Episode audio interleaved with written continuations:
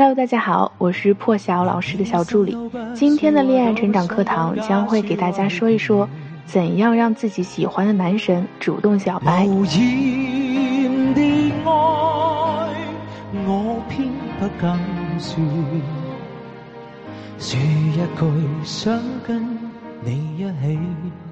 相信这句歌词说出了很多处在暧昧期准情侣的心声。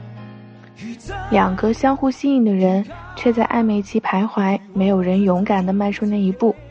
表白一般是男生的事情，但是这个阶段往往更着急的是女生。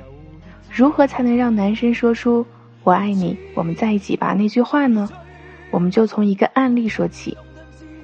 小雨是一位护士，在当地的一家小医院工作，工作一直很认真的她，在半年前被提拔为护士长。之后没多久，他又代表医院去省里开会。就在这次开会中，他认识了同在一个城市、另外一家医院的小天。小天是一位外科医生，由于两个人是一个城市，又是同一个科室，所以共同语言非常多。加上小雨开朗的性格，两个人聊得非常的投机。短短五天的会议结束了，小天邀请小雨坐自己的车回去。一路上，两个人从大学时光聊到了未来的规划，感觉彼此有聊不完的话题。之后，两个人的互动也一直没有断过。小天邀请过小雨吃饭、看电影、跑步等，小雨也很喜欢和小天玩。随着时间的推移，两个人的互动次数越来越多，对彼此的了解也越来越深。但是，小雨逐渐发现了问题，两人关系虽然很好。但关于感情却从来没有提过，就更别说任何肢体接触了。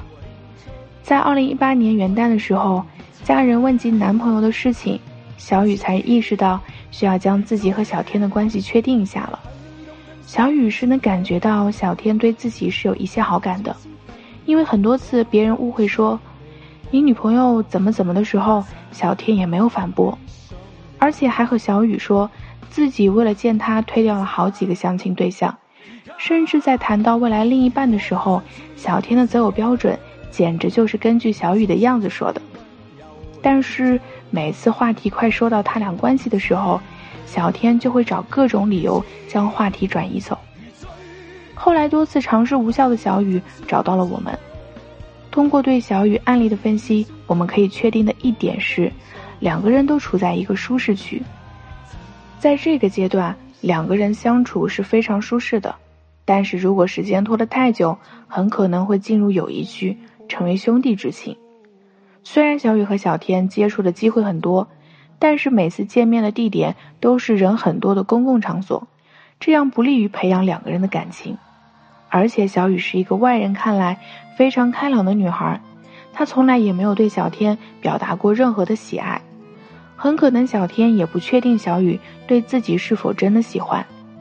小雨虽然很开朗，但是真正面对自己感情的时候，却不知道怎么去引导对方。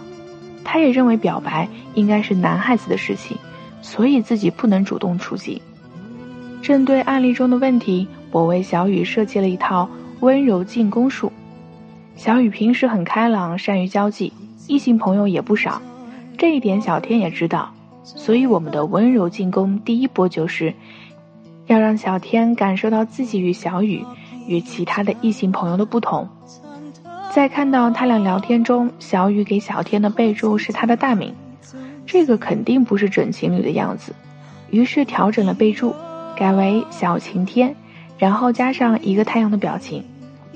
之后又制造了一个机会，让小天看到备注的变化，这样小天会感受到。两人可能不仅仅是普通的朋友，小天也会更有勇气表达自己的情感。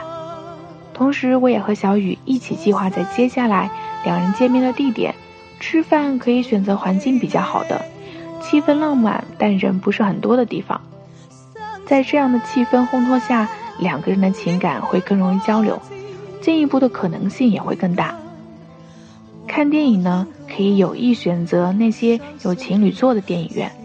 这样两人物理距离可以近一些，心的距离也会被拉近。另外，在约会的过程中，可以去抓娃娃这种游戏，这个过程中，两人为共同的事情努力，收获的可不仅仅是一个娃娃哟。第二波就是让对方在确定感情的基础上，让感情更加的牢固。在之前两波温柔的袭击下，小天基本上已经非常确定两人的感情了，而且也得到了心照不宣的程度。接下来我们要开展收尾前的最后一波攻击了。之前每次两人玩了一天之后，小天送小雨回家的过程中都没有太多交流的道别就回家了。在之后的一次约会中，我特意叮嘱小雨，在下车前要先叫对方的名字，然后再表现出一副欲言又止的样子。当小天问他怎么了的时候，小雨只需要回答：“没事啦，你挺好的。”然后离开就好。这样一来，小天就会思考小雨到底是想说什么。第三波就是要将小天打懵。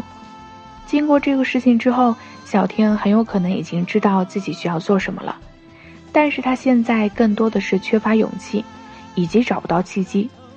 那我们的第四波就是要引导小天说出那句话。这时候，小雨在两人喝咖啡时问小天：“你觉得我是怎样的一个人？”小天自然是一对夸奖。小雨接着说：“我在你眼中这么好呀。”最后在回家之前，小雨对小天说。过几天就是情人节了，我可不想只要礼物哟。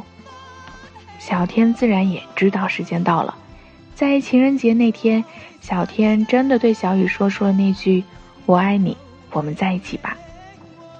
其实表白只是确定关系前的最后一步，之前需要做的准备和铺垫是很多的，同时每个人的具体情况都不一样，一定要梳理清楚关系中需要调整和准备的事情。最后再做出一些引导，那么表白就顺理成章的出现喽。好啦，今天的课就到这里要结束喽。如果你没有听懂或者还有什么疑问，可以添加我们的小助理微信“恋爱成长零幺五”，我们可以为你提供一对一的指导帮助哟。我们下期再见。